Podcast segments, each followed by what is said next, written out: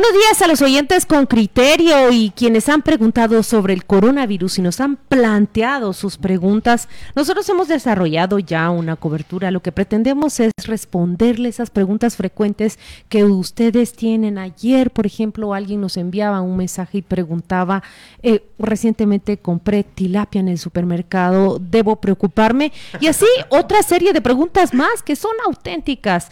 Y antes de, de darle la bienvenida a nuestra invitada, vamos a escuchar el reporte que Henry Bean ha realizado sobre en qué posición se encuentra Guatemala, cuáles son sus alertas reales sobre el coronavirus.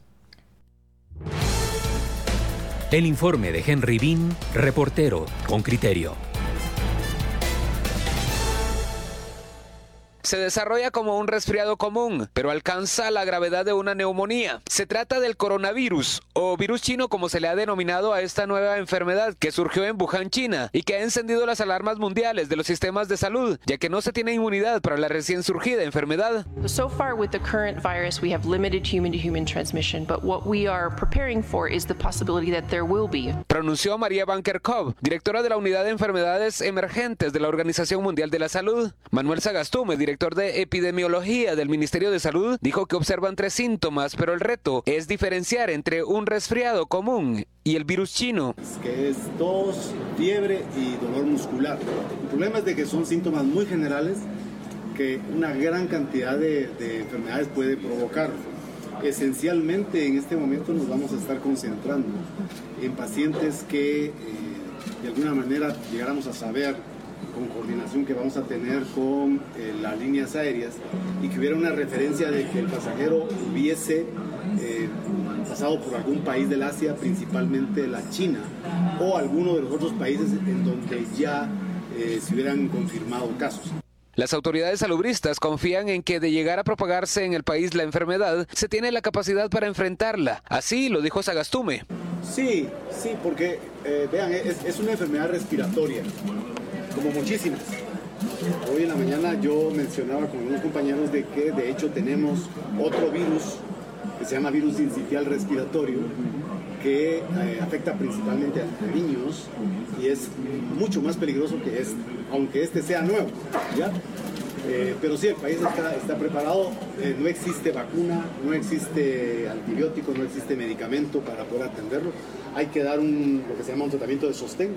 En 2009 el país tuvo el aparecimiento de la gripe H1N1 que mató al menos 10 personas y afectó a otras 500. Mario Herrera, exdecano de la Facultad de Medicina de la Universidad de San Carlos, cree que los mecanismos de prevención están activados y se debe estar preparado ante cualquier brote para evitar lo que pasó en 2009. Que con el H1N1 una respuesta un poco tardía y después se compraron grandes cantidades de este medicamento Tamiflu ya tardíamente. Afortunadamente el virus no se comportó tal como se esperaba, pues o sea, no causó tantos muertos como se esperaba, pero sí, en este caso el problema es de que no hay un tratamiento más que sintomático. Las cifras de contagio de esta gripe están en aumento. Ayer se reportaban 283 casos en China, nueve muertos y un centenar que continúan bajo análisis. Tailandia, Japón, Pekín y Estados Unidos también han identificado casos y en México se analiza uno posible. Francis Argueta, director de Aeronáutica Civil, respondió que Guatemala no tiene conexiones directas con China. Los viajes de este destino se hacen a través de Panamá, México y Estados Unidos, en donde ya se reportan casos, y como medida de prevención comentó que se instaló en el aeropuerto un kiosco médico para la detección. Eh, hay una tecnología que, ellos tienen donde mide la temperatura y ese es el, momento en el que puedan detectar algún, algún pasajero que pueda presentar algún síntoma. Y van a ser llamados para una revisión secundaria por parte de los médicos presentes del Ministerio de Salud. Con criterio abordó a algunos pasajeros a la salida de la terminal aérea. Roberto Conrado, un nicaragüense que llegó a Guatemala proveniente de Estados Unidos, comentó. ¿Hay algunas indicaciones para los pasajeros que están llegando al país? La verdad que no. Ayer también llegué al aeropuerto viajando dentro de los Estados Unidos y tampoco no había nada. Y Juan Morales, ciudadano guatemalteco, dijo. En Miami sí se está haciendo antes de abordar. En general, no solamente chino. ¿A qué Guatemala no tuvo ese procedimiento usted? No, no, aquí no, no preguntaron nada. Otros riesgos para la propagación del virus puede ser la masiva migración centroamericana que atraviesa Guatemala por estos días. Henry Bean, Radio con Criterio. Ahora le damos la bienvenida a nuestros entrevistados. Se trata de la doctora Iris Casali. Ella es jefe de la unidad, unidad, de enfermedades infecciosas del Hospital Roosevelt. Bienvenida, doctora. ¿Cómo está? Feliz año 2020. Muchas gracias. Igualmente para ustedes. Bienvenida. También el doctor Oscar, perdón, también Oscar Barrenche, el representante de OPS y OMS en Guatemala, se unirá con nosotros en entrevista para preguntas y respuestas sobre coronavirus. Pues vamos a empezar con la charla. Eh, ¿Qué probabilidades hay, doctora, tal y como va avanzando este virus, o qué precauciones o qué riesgos en relación a lo que nos interesa, Guatemala o si usted quiere Centroamérica? ¿Hay que empezar a hacer algo? ¿Estamos tranquilos? ¿Nos preocupamos? En fin. Bueno, Centroamérica tiene seres humanos como todos eh, afortunadamente no tenemos directos viajes o vuelos de la China o de Asia. Sin embargo, somos un sitio a donde vienen bastantes eh, viajeros, particularmente a Panamá. Yo considero que sí es un, es un área que debiéramos tener en alerta. Obviamente no al mismo nivel que están en Asia o en Estados Unidos en el área de San Francisco y Los Ángeles, pero indudablemente nosotros debiéramos tener alerta. ¿Cómo, ¿Cuáles son la, sintomatología? Porque eh, esto es un virus que afecta a las, ¿cómo se dice? A la vía respiratoria. A fin de cuentas, entre una gripe, un, un enfriamiento, un, relente que te dé por la noche y esto al inicio no hay mucha diferencia para... Y quizás ese es el mayor problema. Claro.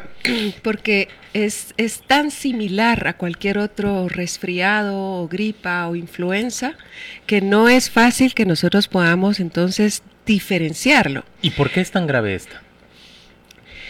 En este momento no sabemos claramente qué va a suceder, pero se sospechan en dos cosas. Por ser un coronavirus, sabemos que de los coronavirus está el SARS y está el MERS. De estos dos sabemos que son eh, inició la cadena a través de un animal salvaje. ¿sí? Uno fue camello, el otro fue un gato siberiano. En este aún no hemos identificado el, transmisor o el portador inicial y se pensaba que era únicamente de este animal hacia el ser humano y por eso es que en el reportaje que ustedes presentaron anteriormente, la OMS indicó que no tenía claro si iba a haber una transmisión de humano a humano. Ahora ya se sabe que hay transmisión de humano a humano. Entonces ya sabemos, uno, que sí lo podemos transmitir entre nosotros. Y dos, quizás uno de lo más importante es la mutación, que es el segundo temor. Que el virus pueda mutar tanto y tan rápido que la gravedad sea mayor. Oscar Barreneche, representante de OPS y OMS en Guatemala, se encuentra en la línea. Muchas gracias por acompañarnos, Oscar. La pregunta que le quiero plantear es, ¿qué debemos temer los guatemaltecos? ¿Qué debemos temer y cómo podemos prevenir? Esa pregunta me llamó a mí la atención. Gente que está diciendo compramos tilapia en el supermercado. ¿Hay razón para temer? Ah, pienso que como la doctora acaba de mencionarlo de manera correcta, estamos eh, enfrente a un virus que es nuevo. Eh, si bien forma parte de, eh, de la familia de los virus que, conocimos de los coronavirus a través de la, el brote del SARS y luego del MERS, este es un nuevo es un nuevo virus y como tal fue declarado por primera vez el 31 de diciembre del 2019, y como tal eh, eh, hay muchas cosas que aún quedan por, eh, por aclarar, sobre todo a nivel de cómo se caracteriza este virus en la transmisión humana. Se trata de un virus que se transmite en el, en el contexto del contacto íntimo a nivel de familias o a nivel del eh, de, los sitios de tratamiento de, los centros hospitalarios. eso lo sabemos. O si se va a tratar de un virus que podría ser mucho más fácil transmisible. Y eso es lo que se está analizando eh, en Ginebra en este momento para poder hacer una declaratoria de alerta de emergencia de salud pública eh, de carácter internacional.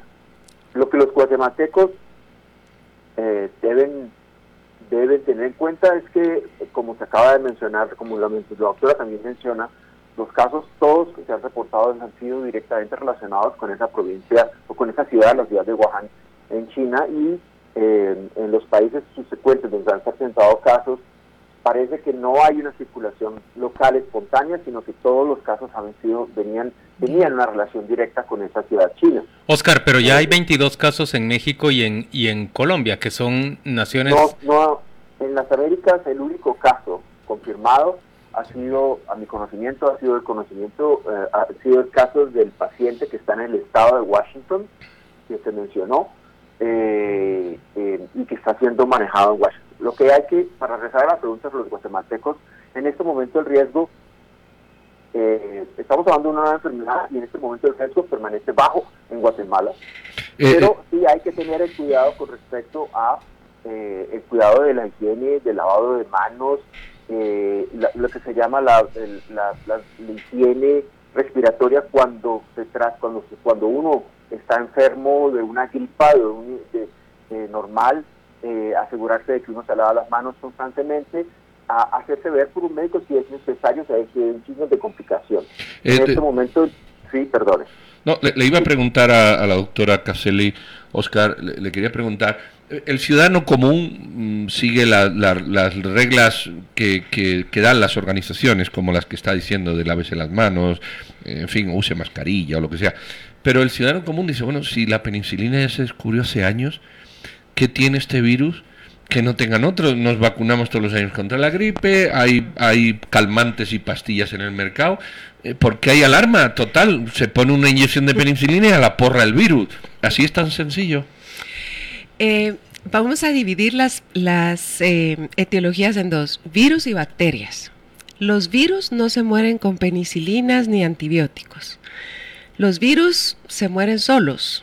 De hecho, en influenza, quizás podemos hablar de influenza o el herpes, por ejemplo, sí hay medicamentos antivíricos. ¿ya? El problema con este virus es que no tenemos un medicamento que dar si este se hace más grave o si este muta y se vuelve más resistente, digámoslo así. Hay que descubrir el arma con el que combatirlo. Exacto. Tampoco tenemos vacuna. Influenza hay vacuna. ¿Ya? En este no hay, porque no sabemos. Y el tercero es que sí, efectivamente, si esto va a ser algo tipo gripal y entonces lo que tenemos que hacer es quedarnos en casa, que es una de las primeras eh, ideas que debemos nosotros ma mantener, es alejarnos para no contaminar a otros. Tiene usted razón, o sea, al final, ¿cuál es la alarma? Que no sabemos hasta qué punto de gravedad puede llegar. Y pueden morir vacuna. 100 antes de darnos cuenta. Y pues sí. E- Ese es el Claro, problema. ese es el problema real. Entonces ahorita sí las medidas de prevención son saber estornudar y saber toser, que suena tan fácil, pero no lo sabemos hacer. Cubrir, cu- cu- cubrir nuestro estornudo y cubrir nuestra tos para evitar que se propague, es lo que está diciendo. Exactamente, se puede hacer con un pañuelo, lo están poniendo así, y la otra manera que me parece la mejor es ponerse el codo prácticamente en la boca cuando se va a toser y se va a estornudar. Acá los dos hicimos de inmediato Eh, ese gesto, exactamente. doctora. Pero no, no ha respondido ninguno de los médicos entrevistados en Con Criterio la, la pregunta de la persona si se han comprado, porque se asocia directamente en la provincia de Wuhan a un mercado de mariscos. mariscos. ¿Qué Bueno, pero que había animales, había de todo. Había de todo, pero mm, la, la primera persona que se cree que lo reporta está directamente vinculada a un puesto de mariscos. En todo caso, aclaremos la información y el temor que, que tienen. A mí me parece una excelente pregunta. Eh, hoy, hoy, no podemos nosotros eh, decir que debemos eh, dejar de comer tilapias para evitar el coronavirus. Hoy. ¿Por qué? Porque no se ha encontrado que ese sea el lazo de inicio de la infección. No, no tiene, no tiene ningún sentido en este momento, por ejemplo, inhibirse de comer productos chinos. Exactamente. Eh, eh, yo quería pre- preguntarle a, a don Oscar, eh, ¿cuándo o, o qué, qué tiene que ocurrir para que la Organización Mundial de la Salud dé de una alarma, eh, su- sugiera a los gobiernos tomar medida? Usted dice, se está viendo en Ginebra, bueno, y ya sabemos que hay una incertidumbre, Pero ¿qué, tendría que ocurrir para que la Organización Mundial de Salud diga, miren, hay que empezar por aquí? Y, sobre todo, ¿qué puede decir o hacer la Organización Mundial de la Salud al respecto de, este debate que tenemos? Los, desde la, el SARS, que fue hace casi a principios de los años 2000, eh, se ha aprendido mucho.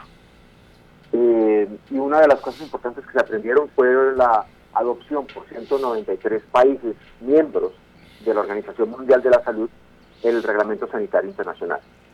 aquí se, em, se establecen las reglas de juego en las cuales los países deben actuar eh, de manera concertada en casos de emergencias de salud pública de, relevancia internacional. Eh, los criterios para los cuales se pueda declarar emergencia de salud pública de, relevancia internacional están relacionados, por supuesto, con eh, el tipo de fenómeno que esté sucediendo. lo inusitado, como se trata de este nuevo virus, eh, la severidad, que eso es lo que se está analizando, la capacidad que tenga de atravesar fronteras, de ser transmitido, transmitido de un país al otro, y finalmente la necesidad que la, la expansión de este virus pueda eh, tener en, recomendaciones de control de viaje. Estos eh, criterios específicos son los que hacen que eh, la Organización Mundial de la Salud, el, el, comité de expertos que está reunido ayer y hoy en Ginebra con, el con el director general de la Organización Mundial de la Salud, le hagan la recomendación de que se tome o que se, que se haga esa declaratoria. La declaratoria implica que los países tendrían que trabajar de una manera completamente concertada y transparente en el, reporte de casos sospechosos eh, y que se empezarían procesos para apoyar a los países en el proceso de diagnóstico, eh, para que se pudiese hacer las pruebas médicas, las pruebas laboratorias para hacer el diagnóstico y, eh, y que los países tendrían, de todas maneras, no tendrían que esperar a esta declaratoria para ya estar reforzando sus medidas de preparación en este tipo de Doctor, y si me permite eh, y si me permite agregar, yo creo que también es importante eh, la geografía. China es un puerto de muchísimo eh, intercambio económico y comercial. ¿Esta ciudad de Wuhan o, China el país en Recuérdense que lo mismo fue con SARS. Yo siempre he acotado una frase y digo, menos mal SARS ocurrió en China porque eh, no es lo mismo en, otros, en otras entidades como ébola, que ha sido tan criticado el abordaje que le hemos dado porque era África y nos tardamos muchísimo y qué sé yo. Y no queremos que se repita lo que ha pasado en, este tipo de abordajes en, en, enfermedades. Siendo esta una infección respiratoria que viene en China con este justo cercano a esta gran celebración que tienen con la gran cantidad de visitantes que se espera, por supuesto que es un temor muy bien infundado y que hay que tomar medidas desde el momento como Guatemala, que ahorita ya eh, tuvo su primera declaración el ministerio, ¿verdad? Para, para evitar precisamente que hubieran estas medidas. ¿Qué, ocurre realmente? Eh, yo pienso, que, yo pienso que efectivamente el, el SARS y ébola son situaciones completamente distintas. El ébola es una enfermedad eh, mucho más transmisible de lo que nunca fue el SARS. Lo que se ha observado hasta ahora en este virus que como que, todavía de nuevo yo insisto en que no sabemos mucho eh, eh, o que hay muchas cosas por aclarar.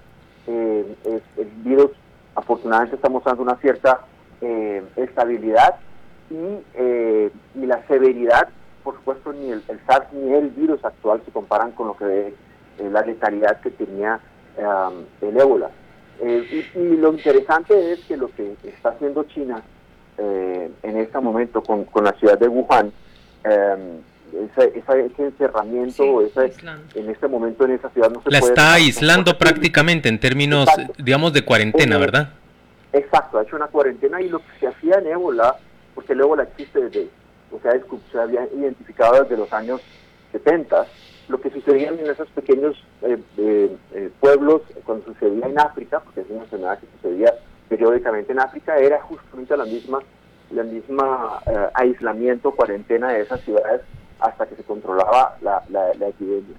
Eh, pero efectivamente, es decir, estamos hablando de fenómenos eh, y la transmisibilidad y la capacidad de transmisión de un país al otro es uno de los factores, como mencioné, que se analiza dentro del Reglamento Sanitario Internacional para la declaratoria de emergencia global. Nosotros vamos a ir a una pausa comercial rápidamente y luego volvemos para que ambos médicos puedan tomar las preguntas que los oyentes han lanzado y rápidamente resolver sus dudas. Solo una información antes de irnos a la pausa. China ha anunciado la cancelación de las celebraciones del Año Nuevo del Año Nuevo chino que, que estaba programado para el día 25 de enero. Mire usted cuán importante es la fiesta. aquel no es un país que reconozca festividades religiosas. El Año Nuevo es su gran celebración anual. Unas migraciones de millones de personas. Y lo están cancelando justamente para impedir que se propague aún más este virus. Vamos a la pausa. La doctora Iris Casali, que es jefe de la unidad de enfermedades infecciosas del Hospital Roosevelt, y el doctor Oscar Barreneche, representante de OPS y OMS en Guatemala, responden a las preguntas que los oyentes con criterio envían.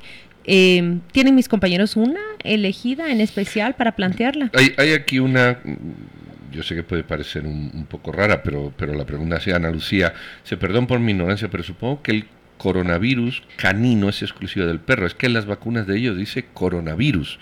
Eh, ¿hay, ¿Hay coronavirus que no se transmiten a los humanos o esto es una mutación de animal que, que, se sigue llamando coronavirus, pero es otra, es coronavirus versión 3 o versión 8. Efectivamente, el coronavirus es un virus que puede estar particularmente en los animales y algunos de estos se han transmitido al ser humano, como pasó con SARS y MERS. Voy a permitir decirles algo respecto a la, a, la fuente probable de lo del coronavirus. Ahorita me informaba el doctor Claudio Ramírez que es probable que este ya se esté homologando con lo que son reptiles serpientes, etcétera. Entonces, que existen en esos mercados. Dijiste que las cepas anteriores una podía provenir del gato siberiano, otra podía provenir de qué animal? Camello. Del camello ahora podría ser que provenga de un reptil. Podría ser.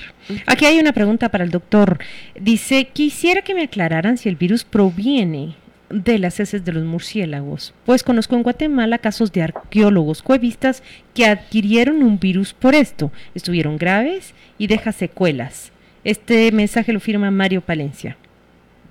no, esto todavía se está aclarando. Se sabe que eh, se trataba de un mercado, el mercado de eh, de animales. Eh, este tipo de virus, como se ha mencionado, que efectivamente ocurren de manera normal entre animales y en algún momento, por eh, circunstancias determinadas, en algunas de ellas, precisamente por el lado de hacinamiento que, en que pueden existir estos animales con los humanos en mercados chinos, en particular, podrían facilitar que sucediesen esos, esos saltos del virus, que es un virus que circula entre animales hacia los seres humanos, y el problema es después que el, eh, virus mismo circule de humano a humano. Eh, pero no se ha comprobado exactamente, como, como acaba de decir la doctora, eh, ahí existen varias teorías sobre de qué parte exactamente podía venir y eso lo que tiene implicaciones hoy en día en Guatemala es que aquí no existe ese peligro de como existió, como ha sucedido, como sucedió en China, por lo menos por el momento no se ha encontrado. Eh, es importante eh, saber que la mayoría de los casos que se han eh, no se ha podido demostrar que hay una transmisión secundaria terciaria, es decir, que no se hay una circulación espontánea y que todos los casos que se han reportado vienen realmente de la parte china afectada. aunque hayan viajado, eso es uno de los factores que facilitan la gran movilidad humana eh, eh, que existe gracias a, las comunicaciones a través de aviones, la posibilidad de montarse en un avión un día y unas cuantas horas estar en el otro lado del mundo, eh, es una realidad y eso es lo que ha facilitado que, estábamos, que se esté repartiendo la manera como lo está haciendo. Hay, hay otra pregunta de Rita, doctora, que dice, sé que puede parecer una pregunta algo simple, ¿Hay que tomar alguna presión especialmente si se importan productos de China, agroquímicos, fertilizantes, por la vía de, de, los productos, no ya de las personas se corre riesgo o, no está comprobado o no o se puede dar una afirmación contundente de que no es así. Hoy por hoy, por la forma en que se está pensando la transmisión, que es por en base a secreciones, es poco probable que esta sea una fuente. Hoy diríamos mm. que no tenemos por qué evitar alimentarnos de productos o utilizar eh, agropecuarios químicos chinos. Doctor Barreneche, la última pregunta antes de irnos a la pausa comercial la plantea Carlos Martínez. Dice, debo viajar a Shanghái por motivos de trabajo en unas semanas. ¿Qué precauciones debo tomar? Esos son el tipo de recomendaciones que saldrán a, eh, a partir de hoy cuando termine la sesión eh, de la, del Comité de Emergencias de Expertos en la, en la OMS. Eh, de ahí se emanarán recomendaciones específicas con respecto a basados en la mejor evidencia que tenemos hoy, el mejor conocimiento que tenemos hoy sobre cómo se comporta el virus, se harán esas recomendaciones. en este momento, a hoy, no hay restricciones de viaje. Pero usted, por ejemplo, le recomendaría usar em, mascarilla, usar eh, ese higienizador de manos, por ejemplo. ¿Qué, le recomendaría? lo, que ustedes acaban de decir de que las celebraciones del, Año Nuevo Chino acaban de ser eh, canceladas, eso es un evento, eso es una decisión importantísima y que no, crean que como ustedes lo mencionan, esto son cientos de millones de personas que se movilizan para estos, para estos eventos. Estos eventos se cancelaron porque son eventos multiplicadores, es decir, el, el, la, el, reunirse en grupos humanos, ¿cierto? O en sistemas públicos en donde hay un contexto de transmisión humana del virus, eso debería ser evitado en, eh, en ciudades que, demuestran que han tenido eh, sido afectadas por el virus. Muchas gracias al doctor Barreneche y muchas gracias a la doctora Casali por participar en esta entrevista con criterio. Les deseamos un feliz jueves. Vamos a la pausa comercial y volvemos.